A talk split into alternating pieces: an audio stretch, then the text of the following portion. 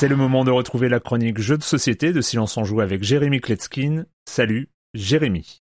Salut Erwan, accroche-toi bien à ton micro, je vais te parler d'un de mes jeux préférés de ces dernières années. Il est sorti il y a quelques mois, j'ai personnellement enchaîné déjà des dizaines de parties. Hein. Son nom, Welkin, W-E-L-K-I-N. Et la première chose qui va vous frapper, c'est qu'il est très beau. Pourtant, le matériel reste très simple, ce sont des jetons cartonnés, des cartes et puis des plateaux de jeu euh, en carton là aussi. Hein. Nous jouons le rôle de bâtisseurs célestes et nous allons construire des maisons euh, tout à fait oniriques, à partir de cinq matériaux qui sont assez indéfinissables, je dois vous le dire, euh, très colorés, avec des textures à la fois modernes, organique, flashy. Au centre de la table, on va trouver cinq cartes plan de maison sur lesquelles sont illustrées deux, trois ou quatre ressources parmi les cinq disponibles. Il peut d'ailleurs avoir plusieurs occurrences d'une même ressource sur une carte. Les joueurs vont recevoir un plateau individuel qui va leur servir en quelque sorte de chantier de production. Et puis il y a le plateau central qui sert un petit peu de bourse. On va y retrouver cinq zones qui représentent les cinq matériaux. Et sur chacune de ces zones, il y a quatre emplacements pour poser des jetons euh, cotation. Alors qu'est-ce qu'un jeton cotation? Eh ben il y en a 10. Et ce sont en fait toutes les combinaisons de deux faces euh, pour ces cinq matériaux. Et donc en retournant ces jetons, on les passera d'une zone à l'autre, c'est-à-dire que s'il est du côté du granit, eh ben on le passera du côté métallique en le retournant. La valeur d'une ressource est donc représentée par le nombre de jetons de 0 à 4 posés sur sa zone. La plupart des cartes vous permettront en les piochant de changer la valeur de ces ressources en passant un ou plusieurs jetons cotation d'une zone à l'autre. Chacun à leur tour, les joueurs pourront effectuer l'une des trois actions suivantes. Ils pourront donc choisir de prendre l'un des cinq plans de maison, on en a déjà parlé, ou ils pourront produire des ressources au sein de leur chantier, ou enfin ils pourront construire une des maisons qui est représentée sur les plans qu'ils ont devant eux et obtenir de l'argent sonnant et trébuchant en fonction de sa valeur. Par exemple, pour une maison qui nécessite deux ressources granit et une ressource métallique, on regarde la bourse au centre de la table et si la valeur du granit est de 2 et la valeur du métal est de 3, ben on prend 2 plus 2 égale 4, plus 3 égale 7 et on est un peu plus riche. Mais ce qui est extrêmement intéressant, c'est la manière dont on va produire des ressources, la deuxième action. Au dos des 5 jetons des 5 ressources différentes qu'on a dans notre chantier, il y a inscrit plus 1. L'action étant de retourner l'un de ces jetons et ensuite de produire, on ne pourra pas produire les matériaux dont le jeton est du côté plus 1. Et donc on est dans le dilemme permanent de produire plus mais moins varié ou plus varié mais moins. Et cette elle est extrêmement innovante, ça plaît beaucoup beaucoup. Ce jeu est bon, on l'a déjà dit, il est familial, il est accessible, il est intéressant et nouveau sans être révolutionnaire. Les parties durent environ 40 minutes pour 2 à 4 joueurs. Sur la boîte, il y a marqué à partir de 10 ans, mais pour un enfant de gamer à 7-8 ans, euh, ça passe. L'auteur Fabien Tanguy s'est édité chez Ankama et vous retrouverez sans aucun doute Welkin dans mon top 5 à la fin d'année. Et moi je vous dis à bientôt parce que vous ne passez sans doute pas assez de temps sur votre table du salon. Bye bye